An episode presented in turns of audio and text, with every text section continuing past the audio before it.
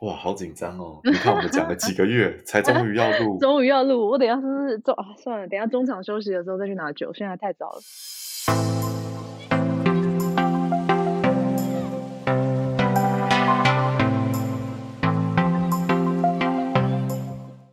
欢迎收听城市豆沙包，我是 Carton，我是吕巧涵，你可以叫我巧涵。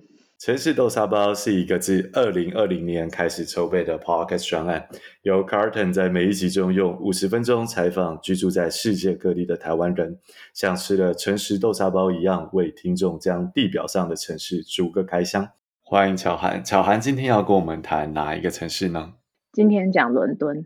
OK，那我要问你第一个问题：为什么会来到伦敦？然后你在伦敦待了多久了？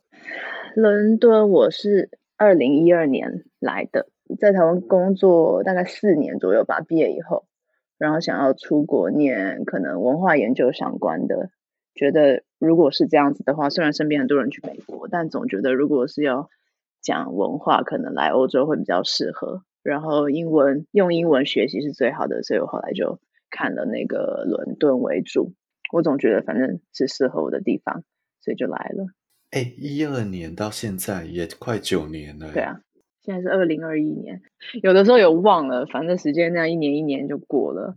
那当时选念文化研究，其实是因为回去希望可以写一些城市书写啊等等的。结果谁知道后来待下来工作之后，结果最后都还是跟我当时念的东西有关。其实，哎，我觉得这是一个非常好的 opening。大家知道这一集我们讲了好几个月才终于开始录。嗯，第一个是。伦敦其实是一个很复杂的城市，它可以谈的东西太多了。然后再来呢，嗯、巧涵又是一个很复杂的人，他做的事情太多了。所以刚才你的 opening 我刚好可以接这一集，我们就谈文化就好了。谈文化也这个题目很大，你知道吗？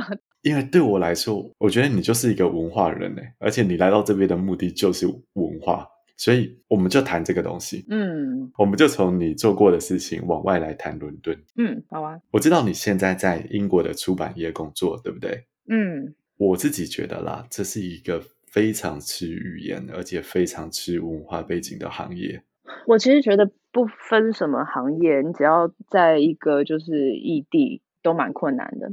那在我的行业，我过去呃在伦敦一开始是在广告公司，然后去到一家杂志媒体。然后到现在在童书出版，这都是真的也蛮需要，毕竟是传播相关的嘛。其实我有时候在想说，如果你是做像 IT，或者是你是艺术创作者，或者是你有一个特别的 expertise 的时候，好像这个东西会进入障碍可能比较低，因为你可能有一个特别的、特殊的才能。可是实际上，我觉得不管你在什么工作，到了后期吧，就是说你你要再进一步发展，那你既然是在这嘛，当然是用英文，所以。呃，语言这个东西，如果你好的话，这些东西帮助你会会会更快。对，还有一个就是个性，我觉得个性就是说，呃，台湾人好了，可能都比较客气，这个东西我觉得也会阻碍。如果你在这边，其实你不去争取的话，很多机会并不会到你身上来，并不是说你努力然后就会被看到。对，我觉得，所以文化、语言，然后个性上面的，呃，它会是一个限制。那对我来讲，比如说像我之前。做过广告的业务，然后你要去跟比如说欧洲人去，呃，去去讨论的时候，你不能只讲生意而已，你不能只是卖东西，总是要说也谈一些比如说相通的文化经验，这样比较容易建立关系。问题是，我们是听不同的呃音乐、不同的书、看不同的电影这些长大的，所以好几年我都觉得在工作上蛮吃力的。最后，我虽然很想要继续待在杂志媒体，可是。最后有一个转折点是，我觉得我就算我留在这个杂志媒体，我可能也没有办法做 content 哦，做内容本身。对，我我比较能够做的是 business development，可是那个不是我有兴趣的东西。嗯、反正后来我就去一边进修一边做别的一些接案的工作，慢慢慢慢的后来，呃，有一个机会来现在的童书出版。哎，很适合你的背景哎。是一个很好的 match。我觉得好像有点是这个工作找上我，我是真的有这种感觉。当我进来以后，我发现很多，比如说亚洲市场买我们家的书，会是想要学习英语，所以就会跟我的好像从小到大的外语学习经验有点关系。然后这又是一个怎么说呢？教育学习的产品，那本来也是我可能近几年嗯嗯比较有兴趣想要做的事。嗯、那我们刚好这个年龄段嘛，可能我们我们身边的朋友差不多有开始小孩，可能大概就是二三四岁这个年纪，反正需要看童书了。对，反正我就觉得是刚好，他就是在一个很刚好的时候找到我。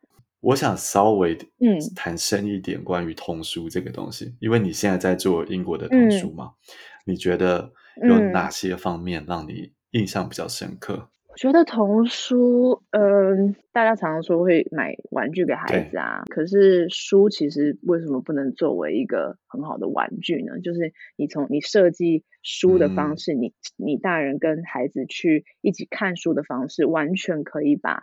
看书这个体验变得非常有趣。我想插一件事情，嗯、在法国，你去麦当劳点的快乐儿童餐，嗯，你可以选你要玩具还是书啊？真的哦，我不晓得哎。对对对，而且我真的看过，就是小朋友点了快乐儿童餐，然后把书拆开，在麦当劳看书。嗯，我觉得哇，这是好有文化的一件事情哦。呼应到你刚刚讲的，嗯，其实童书完全是可以发挥跟玩具一样，或者甚至更好的那个功用。嗯，对啊，总之我觉得啊，我突然想到一件事情，我就讲到童书，还有一个一定要讲，为什么说越早开始是我觉得是越好的？因为你有一些价值观念什么，真的是在很小的时候就就会被影响的。没错，对，所以我觉得如果你能够在越小的时候让孩子们接触到越多元的东西是越好。同意。当然你，你你你也是适性发展。孩子如果就是男生，然后刚好对汽车很感兴趣的话，那你就是当然给他越来越多这方面的东西。嗯、可是我觉得很多东西是不要设限的。在现实生活中，我们可能都，比如说你去逛百货公司，它已经会有女生玩具跟玩男生玩具的分别了。但是在那之前，在书本的世界里面，或者在家庭教育的时候，如果可以来的给出越多元的选择，我觉得这个东西真的是呃，我同意，我同意。我们可以再延伸一点，因为我们刚刚一直在谈语言跟沟通等等。嗯、我发现巧涵，你的人生跟工作真的跟语言的关系非常深厚。你是读语言系的，对不对？然后后面你又做一系列这样子的工作，然后你又在英国。对，我想问一个语言的问题是：嗯、英国身为英文的母国。我很好奇，你身边的英国人，嗯、他们对英文的感受是不是就像我们对于中文一样，有极高的敏感度？敏感度肯定有的啊，就比如说英语有不同的腔调，对，如果是国际的腔调的话，就像我们会听完全听中国中国口音，对，我就是这个意思。他们也是能够听得出来，就很喜欢酸美国口音，就是哪里路上听到美国口音的英国朋友，可能就是要酸一下，就要学一下这样。然后我也是来了以后才意识到，而且就很好奇，就比如说路上听到一个人，就会想说，哎，这个人是纽西兰人，还是他是澳洲，还是他是哦？你现在可以分得出来？嗯，纽澳南非可能可以，美国可能可以，但是像像这个是比较大的嘛，嗯、我们现在说的都是国家国家的的差异，嗯、但是其实比如说你看英国国内本身它也有区域的差异。就苏格兰有苏格兰的腔调，然后英国英国伦敦好了，伦敦里头也有所谓的，就它有区域性的差异之外，它也有阶级上的差异。就是，OK，比如说你听一个人呃的口音，可能你就知道说啊，他是工人阶级。就英这个 class 这件事情在英国是一个很显著的。无所不在的一个概念，所以你讲的什么腔调，有些人可能就是他，他从小受到那种贵族教育啊，干嘛，他的口音可能就会比较偏，比较 posh，我们说，就他的会是比较高级一点的腔调，或者是有些人是比较工人阶级的腔调，像那个贝克汉啊，嗯，其实他以前的腔调是大家听到，也不是说会笑，但是他就是他的英文就是完全不是你想象中那种。可能会觉得说啊，英国腔好优美啊，什么什么。贝克汉一讲话就不是那样，他是东伦的人。OK，然后东伦那边本来就有很多就所谓的 Cockney accent，可能可以上网去 Google，或是 Google 那个贝克汉以前接受访问的影片，就很明显，你应该一听就听得出来说，哎，怎么跟我们想象中很优美的，或者是那个 Benedict Cumberbatch，就是演那个福尔摩斯的那个，福尔摩斯，对，嗯，对，他的那种就是很 posh 的腔调。Okay. 总之，我刚刚说的像那个贝克汉啊或什么这种是比较像他们他们说的那个呃的腔调是可能可以反映所谓的 class 的背景。那实际上生活里面多少人讲跟那个 BBC 一样标准英语腔呢？真的，伦敦是一个你会听到各式各样腔调的地方。那除了英国的话，你可能听去中部地区伯明翰啊，然后再往北一点去苏格兰。苏格兰的里面都包括苏格兰里面的不同行政区，什么 Glasgow 啊，然后 Edinburgh 那些也都会有不同的不同的腔调。没错，没错，因为对于大家来说，可能我们都会直接想到啊，英国腔的英文。那这个东西是一个地域性的东西。可是像你讲，实际上可能大家比较没有想到阶级的这种差异。像法国，嗯、法国也有很多这种问题，包括你的用语，而且法国的动词变化又非常复杂，所以就会从那上面去看出你的阶级跟你的知识水平。所以，譬如说，大家就会说：“啊、哇，你看总统 Macron 讲话，就即便是最反对他的人都会说：哇，Macron 讲话真的讲得非常好，他的口条非常好，他的口音很 好，他的用字很漂亮，等等。”嗯，这就告诉我们了他的背景是怎么样上来的。对、啊，没错。而且我记得你有在教中文，对不对？嗯，可不可以跟我们谈一下这个事情是怎么开始的？这是一个蛮近年的事情，大概二零一八、二零一九开始吧，我有点忘了，大概二零一八年底吧，可能就突然有了一个这个样的想法。在那之前，我从来没有想过要去教语言。有一天，就是教中文这件事情突然就就出现，那我就觉得说，哎，我自己有很多的学语言学习经验，嗯，又又来了，就是我又觉得是一个好像教中文走到我面前，这好像是我当下就很适合我去做，然后而且去挑战的事情。所以大概二零一八、二零一九开始学，然后也也去上了在那个 SOAS 亚非学院呃里面去做 teacher training，然后专门是教成人的学习者。OK，对我来说啦，教成人跟教小孩，我相信对教中文的老师来说都知道，这是一个非常不一样的状况。嗯、那教成人，你没有办法去像教母语一样的那样子的教学，绝对不可能。OK，中文因为非常难，我觉得对，尤其是在你说英国或者是欧洲的。呃，学中文的成人来说，对，已经够难了。所以，怎么样让课堂有趣，然后设计，我觉得在什么阶段教什么样不同的东西，很多对他们来讲都希望能够用这个语言。因为你我们现在开始学一个新语言，我们当然不是为了要考试去考文法或是干嘛，当然希望能够能够讲嘛。所以，要怎么样去帮助我的学生去讲这件事情？很多人问我第一个问题就是：你教简体还是繁体？嗯但实际上我是不教字的，我的课堂上是怎么说呢？尤其是初就是 beginner level 的话，我尽量会带真实的东西。我如果要教杯子，我就把杯子拿到他们面前，而不是跟他们说杯子，然后英文 cup 跟他们讲，就是就不是这样。然后也也因为我希望它是一个说为重的课堂，所以前面都会花很多时间让学生听我说，然后模仿我的。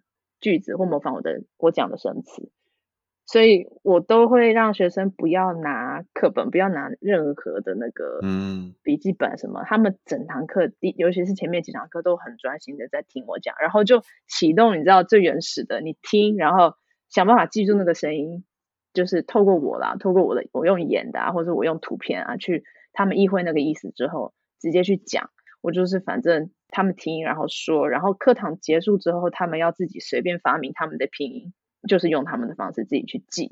所以你专注在听跟说这两件事情上面。整体来说是这样，应该说这是我最有兴趣要教的。我觉得这边有一个很重要的观念是，其实是看你的目的，因为语言只是一个工具。当然，你可以说我想要面面俱到，但是你就会花很多心血跟很多时间，所以。其实最后一切都是看目的，可能目的就是为了要沟通，那就也许听跟说就是最重要的。你那个学习语言，如果一直能有意识说去去呃以沟通为目标，那就不会发生我们呃很多台湾学生、台湾人，我自己也是啊，就你学了这么多英文，对，这么多年英文出去之后，你一些最基本简单的你都支支吾吾讲不出来。但是事实上，你如果真的，比如说在伦敦，你就看到了，哎，奇怪，为什么人家懂的词汇也没我多，但是他就是可以讲的头头是道，就是带着全身，因为你你沟通也不是光用语言，你还有其他的身身身体肢体那些都算。我觉得，就重点是怎么去在学习的时候就就以沟通这个学习语言。所以所以，比如说我今天如果设计一个呃一个活动，好的课堂活动给学生，那我。就让他们角色扮演，一个就是那个卖票的，卖的卖那个火车票的柜台，然后一个是客人，随便你讲什么，语法错无所谓，你就是完成你买一张票，然后你要讲出说你要到哪里几张什么什么，对，你要达成这个沟通目的或者达成一个使用目的，但是你中间讲什么什么，你要用什么方法，随便你就是讲中文就对对对对，就类似这样吧。OK，我们跳脱语言吧，我们来谈点伦敦的生活。嗯，我想从一个非常大的问题开始。嗯，你觉得在伦敦这样的大都会生活是一个怎么样的体验？应该有非常多可以做的事，对吧？对，在伦敦就是一个，呃，你要怎么看呢？比如说我坐在这边可能八九年，我觉得随着我的自己经历的变化吧，就比如说可能有一段时间我。很好奇，比如说社会住宅，那伦敦有很多社会住宅可以看。如果有一段时间我好奇现代主义的风格的建筑，那伦敦也有很多。然后昨天呢，我昨天才想到这件事，就是 我昨天不知道在看什么新闻，看一看我就突然非常想喝那个马赛鱼汤哦，然后我就去查食谱，想说也太难了吧，我就开始查法国餐厅，反正 所以就一直在查这些东西。我要讲的这些事情是，我觉得伦敦是它因为很大，它也有富有历史什么的，然后它也有很多不同的移民带来的文化，所以是一个我觉得不管你是怎么样的人，你你只要去看，你只要有找，它就会有很多可以东西带给你。你是一个喜欢音乐的人，然后你就来伦敦做一趟，就是比如说你去看哪个录音录音室啊，或者是古典音乐啊，或者是音乐剧啊等等。你你只要有一个目的吧，然后你有一个兴趣或什么，但伦敦就有东西可以给你。我觉得它是一个这样子的地方。我觉得它就像一线的大都会，譬如纽约，譬如巴黎，譬如东京。你如果有想要什么东西，在这个城市，通常你可以找到很一线的这样的东西。譬如说你刚刚讲的古典音乐，或者是餐厅，因为它就是一个大家都想要上去的舞台，对不对？嗯，我我自己的感觉是这样吧，就是你对啊，就像你讲的，可能在这边我很幸运可以看到一些表演或是什么展览，就是真的就真的很好，或者是很特很很特别的，大家。不管哪一个行业，什么好像来到伦敦，你会觉得说啊，这是一个很重要的舞台。对，你会特别就准备很好的东西呈现。我觉得这是一个非常适合你的地方哎，因为你是一个非常害怕无聊的人，对不对？是也不是，而且我觉得伦敦还有一个，因为它大嘛，然后有的时候你可以有那种某某种程度来说一个匿名性吧，就人家也不知道你是谁，所以你你想做什么，你怎么样都可以。可是它的反面就是，你可能有的时候会觉得说，好像这个城市怎么很很很有疏离感，呃，人都来来去去，第一年认识的朋友，第二年认识的朋友，哦、跟第四五年认识的朋友都不一样。我完全理解，因为人会流来流去。对啊，就留下来也不容易，然后留下来有的时候是可能工作机会或什么的没有，那有的时候是你受不了了，在这个城市可能觉得很寂寞啊或什么的离开也有，或者是。你你到了不同的人生阶段，像如果身边有一些朋友，身边有一些朋友开始有有有一两个小孩，嗯，那伦敦可能就太挤，对，他可能就会把你离开伦敦。对对，伦敦目前还是一个不晓得啦，因为我刚好来的时候经历了呃二零一六年的那个脱欧选举嘛，脱欧，嗯，对啊，然后之后的两次大选。就是都被塑造成除了脱欧之外没有别的。那讲到脱欧的时候，变成说呃，大家只讨论移民问题，好像嗯，对，好像一直以来因为经济不好，大家就觉得移民问题是一个罪魁祸首，一定要把移民赶出去，否则我们就不会好，我们要恢复往日英国荣光，大概这样。然后在脱欧的事情都还没解决，协协议一直跟欧洲在谈谈谈，然后就然后又来了那个 COVID-19，所以。我自己感觉，呃，它当然是一个很多元啊，怎么样，很有趣的地方。可是，的确是环境渐渐对移民不友善。然后，以我在的文化或者有兴趣的文化艺术产业来说，会辛苦。比方说，呃，过去可能欧洲的乐团啊，或者是欧洲的艺术家来双向交流、表演、展演的时候，嗯，都完全没有签证，完全没有什么程序要走。对，但之后就会有很多的那个官僚的程序要处理啊，然后会有很多额外的费用啊，那这样就会让蛮多人就来不了了吧？也我们也英国也也也去不了欧盟。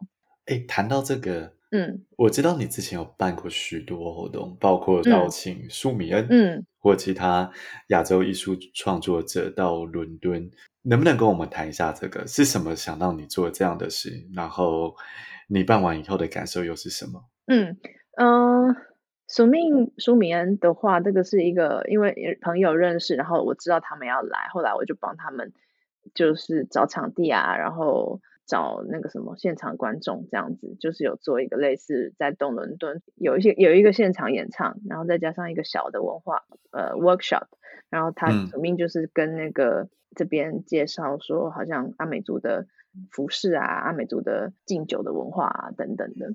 所以不只是一个演唱，它有包含一些交流。对，但嗯，讲到这个，可能要讲到说为什么要做这些事情。对，刚刚说，呃，伦敦好像是一个很多元的地方，可是伦敦或者说整个英国来说，还是一个非常 Eurocentric，就是非常欧洲观点的一个地方。嗯、那你要说它是很多元，但它也不是真的说，呃。每一个不同的族裔在这里都能够有同样的注意。所谓少数主义是谈哪一个主义？少数族裔现在就有有一个 BAME 这样子的词，就是 Black、嗯、Asian Minority Ethnicity。OK，所以我们算是东亚洲这样子，我们算是在这个这个少数族裔的群体里面吧。我会去帮朋友接这个活动，一方面是我的兴趣，一方面也是觉得说，哎，如果我可以。带入更多，就是除了那个，有时候会故意开玩笑讲说白人观点以外的东西，但我的意思是说，嗯，嗯欧洲以外的东西，对，就其他的，毕竟对他们来说，东亚真的很远。对，而且比如说我们的处世哲学，我们的这边人喜欢讲那个什么 Zen，然后我觉得，嗯哼哼，这样不管是有的时候被挪用，有的时候误用，我觉得都好，但是你至少让大家的那个观点里面有这些新的东西进来，嗯。之前有跟帮朋友是朋友的 idea，不过就是帮他一起做一个就是座谈，然后我们当时找了十四个东亚洲，就日本人、日本、韩国，然后当时有泰国吧、香港嘛，然后跟台湾的一些艺术创作者交流他们当下的创作啊等等的。类似这样，就是我觉得，我希望有很多东西可以更凝聚这些少数族裔在这边的那个 community，我自己也是 part of the community。然后再来就是说，我们有什么样子的场合，不要说挑战，但是就是带进这些不同的东西。但是我会有点惊讶，这样谈下来，听起来你会觉得在伦敦、嗯、亚洲族群还是一个少数主义？当然是啊。我我会这样讲的原因是因为，其实英国跟亚洲的连接度并没有很低，因为它它殖民过香港，它殖民过印度，所以实际上在伦敦有很多这样的族群在。但是你会觉得它还是一个少数主义，是吗？嗯、呃，当然是因为以社经地位来说，这、嗯、就是要谈他们的权利关系了。就是这些族裔的社经地位就是比较低，那你反映到就是他可能就业的机会啊，他的。资本主义常常就在讲说啊，你努力，你就是可以得到，你就是要努力，你就会得到你想要的，你往上爬，不会很右派的一个 社经地位，有时候就是阶级复制，对，有时候就是决定了你的人生的走向。所以特别有讲到，就也有点严肃，可是的确是，我觉得大家有这个意识。所以当像去年发生那个 Black Lives Matter 的时候，当然我也会听到有人说，那亚洲人也很重要啊。对，所以我们要参与，而不是说去变成一个分化的力量。就是说，哦，那他们争他们的，我们没有人来帮我们争，不是啊，是要大家一起争。有一个认知，就比如说 institutional racism，就是你要你要希望争取的是一个体制上的改变。那今天落实到企业，好了，你企业的决策层，你有没有反映这样子的 diversity？大部分地方都没有的。所以我觉得是那个东西是要去争取的，而不是你说哦，我昨天在路上受到一个种族歧视，那个人好过分。我同意，我觉得对啦，很过分。可是你跟一个个体计较也没有意思，而是说如果大家一起来怎么想去，对啊，体制上去改。嗯。再来就是比较日常的，也也不一定是这么严肃的事情，有时候是说小小的事情，就比如说公司上或就是你你去参加可能公司的一些分享，你你是不是多去讲一下你的生活经验，刷一刷存在感。对，然后。这样子，你的同事比较他们有可能去接触到所谓的刻板印象之外的，可能对台湾的印象，对。这个我真的很鼓励大家做这件事情啊！原因是因为我们的形象上本来就是一个比较不善于分享的民族。嗯，举个例，譬如我到法国的时候，我的上司他是从巴西过来找我一年。嗯，嗯你知道。Latino 这个族群，他们就是超级会分享。对啊，他们存在感有多高啊？没错，他们一样。我们两个是在 team 里面，刚好都从外部进来的人。但是你知道，那个存在感，就是巴西这个国家的存在感，跟台湾这个国家的存在感，就不是同一个量级。第一个原因就是本来就远。OK，这是第一个。第二个是我们善于分享的那个倾向其实很不一样，所以会先天不良，后天失调。那我觉得你做的事情在这个层面上就很有意义，至少让那个文化在这个视线里面出现，我觉得这是一件很重要的事情。嗯，其实也没有那么崇高啦，也就是我喜欢做这些事情。但是我们在谈另外一件事情，我知道你有一段时间在伦敦的市集摆摊，对不对？嗯，反正前前后后大概摆了一年吧，在东伦敦 Broadway Market。哦，一年蛮久的。对，而且我那时候是在正职。之外，所以我那时候一个星期上六天班，我真的不知道我怎么过来的。但是 当时也，反正刚好因为也有一个朋友，他是他先摆摊的，然后他是做手做的折纸的东西，折布啊，做一些什么装饰品啊等等的。Anyway，就是在他等于是在他的帮忙之下，我有办法去做那个摊位这样。但其实整个摆摊这件事情对我来说最有意义的，应该是对，嗯。我想要体验，就是说在市集里面那个 community 的感觉，就是那种最原始的，不是你去 shopping mall 或是你去 supermarket 买东西，oh. 而是你就是去到一个路上外头的市集，然后跟人用现金交易。现在又没有了，现在又变成用那个用信用卡了。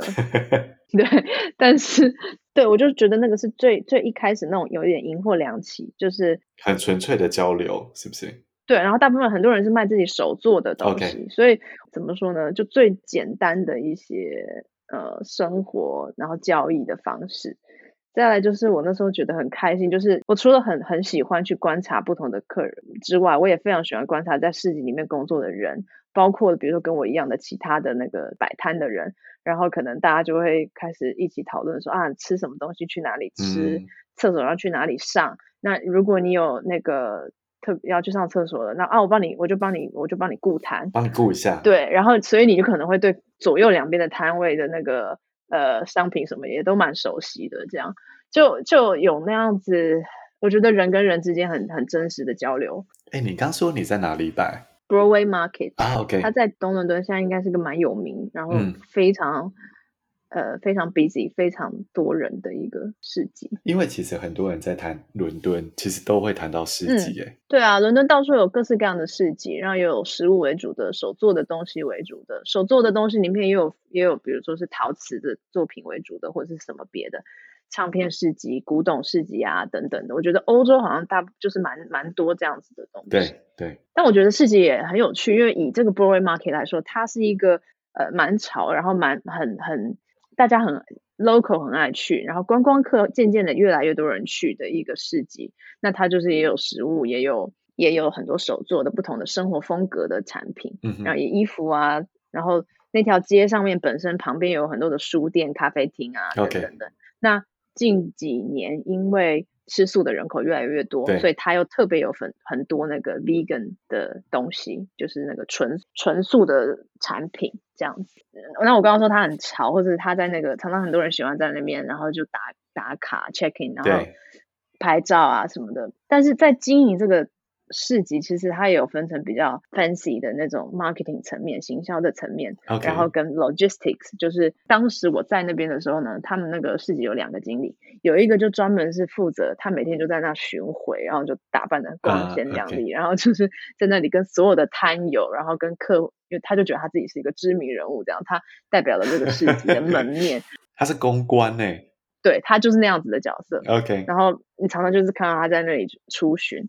但是有另外一个经理，他就是专门做比较处理一些就是实际非常重要的，就是他是一早最早到的人，嗯，他大概八九点，大概九点开始会陆续有人来，这个这个市集经理可能六点七点以前七点他就要在那里，不管是冬天还是夏天，冬天的时候非常冷，然后他要确保，当然所有的市集的那个要要架的那种铁杆啊什么的，嗯、你知道就摊位本身那些东西要到，然后他必须要 manage 一群就是 workers，就是 manage 他们去去把这些东西盖起来。对。就就这两个人的形象就非常不同啊！我刚刚不是有说那个伦敦有一个 Cockney accent，就是工人阶级的 accent。这一个人啊，他们他们这些就是，你就常常听到他们讲东伦敦的 accent，就是很不一样的面貌。就就市集有很多东西可以看啊，就当然不只是去逛街而已。我觉得市集背后有非常多，然后包括你食物啊，或是产品是有有哪些。我记得我当时在那里的时候，不知道为什么很流行喝椰子水。就你知道，台湾那个路边的椰子，就有一个摊，他就是整摊都卖椰子。他是真的杀那个椰子吗？对，然后很贵，我忘记多少钱了。Oh. 但是总之就是一个，就当时就是很流行椰子水。还有什么啊？反正你也会常常看到有一些呃商品的汰换，其实是很残酷，就很快。嗯，一下子流行这个，一下子流行就退了。对啊，我觉得市集蛮有趣的啦，就是看你看你。去看什么东西？哎、欸，我自己也非常喜欢市集，因为我觉得市集是一个很 local，、嗯、然后很真实的地方。以法国来说好了，你知道法国很重视吃，所以他们的市集真的是吃的摊位真的是会很惊人。嗯、我指的是食材，譬如说，当然它有一般性的蔬果摊，但是它可以有一个摊位哦，专门卖芦笋。哦，就它只卖各式各样的芦笋吗？对，然后另外一个摊位，它可能专门卖马铃薯。你想说马铃薯就马铃薯，哪有那么多种马铃薯？它就真的有各种马铃薯。有，对，嗯，那你就觉得很有趣。他们可以真的很专注在卖某一种产品，然后嗯也跟你讲的一样，就很残酷。譬如说，一样是卖海鲜，然后这一摊就是排队排到爆，另外一摊他就是没有生意。对啊，然后市集对手作摊位来说，那时候也认识非常多人，他们是自己是创作者本身，就比如说他做不同的那个印刷品，对，然后或者是他是做不同的可能手做的项项链啊，或者是呃他自己做的手工保养品之类的，尤其是手做小东西的那种，他们很多人都是就是他这个工作是一个，可是他他同时也兼职，比如说餐厅打工啊，嗯、或者怎么样，就其实对他来说，我觉得市集也是一个。相对而言，你不可能直接去店面去展售的话，你要被抽成抽很多，所以市集也的确对不少人来说是一个测试，出发点是，是，对啊，它有可能是一个机会，让他们可以就至少开始去做这个事情。那你在市集摆摊摆了一年下来，你觉得是怎么样的一个经验？是一个有趣的经验吗？是，但也是一个非常就是劳劳力的经验。嗯哼嗯哼 对啊，因为真的是大概。不不管冬天夏天，然后八点到六五六点吧，哦、真的很可怕哎！冬天的八点，然后对我来说，手脚冰手脚冰冷的人，而且伦敦的气温反正都不太高，大概只有八月或是七月几个礼拜是所谓的舒服。对，然后其他都很冷，其他都是从早冷到晚。哦，你真的非常有毅力。嗯而且而且会有很多时候风大啊，所以你就开始知道说啊，今天风大了，你就要摆你你就要改变你今天摆东西的方式。风来的时候就是完全没办法，你就是大家那个摊友就一起在那边。如果下雨的话，可能大家就是比较没有客人，大家就聊天。风大的话，真的大家都很忙。后来怎么停止这件事情的？我后来就是无法负荷，就是身体无法负荷。简单的理由哦。而且就对，而且我那时候我有意识到，就是如果我要继续做，应该是要有人跟我一起吧，因为我那时候还做一个正职的时候，我就觉得很难。太累了啦，真的。对，对啦，阶段性任务达成，总之那时候觉得很有趣，那就做了。我觉得大家听你这样讲完，其实大家会很想去这个市集看看。这个世界已经蛮红的，后来，然后后来也有陆续蛮多台湾人在这边摆摊，哦、现在也有很多台湾的所谓的台湾的商品，车轮饼之类的，都都很辛苦。我有一阵子一直在想一件事情，我要在法国的市集摆摊，我要来卖台湾的雨伞。雨伞吗？雨伞？我跟你说真的，台湾雨伞超强。为什么会这样想？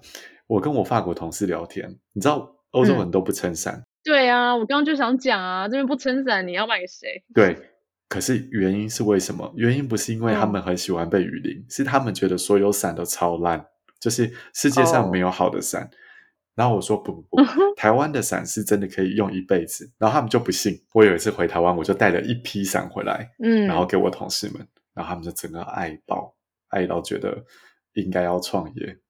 那时候我就觉得，哦，我应该来摆摊，应该会赚，或者是开网络商店啊。我觉得现在，当时我觉得要进一步，其实是要做网络的商店。嗯嗯嗯但我就没有那个力气，没有那个时间去做那个事情，也没有企图啊，就是我没有想过要从那大赚一笔，所以没错，我之所以没有 没有时间，也没有动力，所以就一直在嘴炮。嗯、如果现在有在听这个 podcast 这真的是一个很不错的 idea。如果你成功了，记得 credit 我们一下。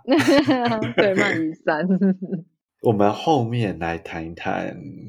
最后两个问题就比较负面的问题。嗯，第一个问题是，你在伦敦住了九年，可能台湾人会对伦敦有很多迷思，嗯、而且都很光鲜亮丽的迷思。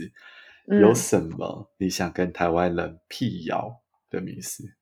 嗯，不会负面啊，就比如说，好，很现实。好了，我们应该说有一些不一样的认识。好了，其实你刚刚我们在聊那个少数族裔的时候，我们有讲到，你讲到说。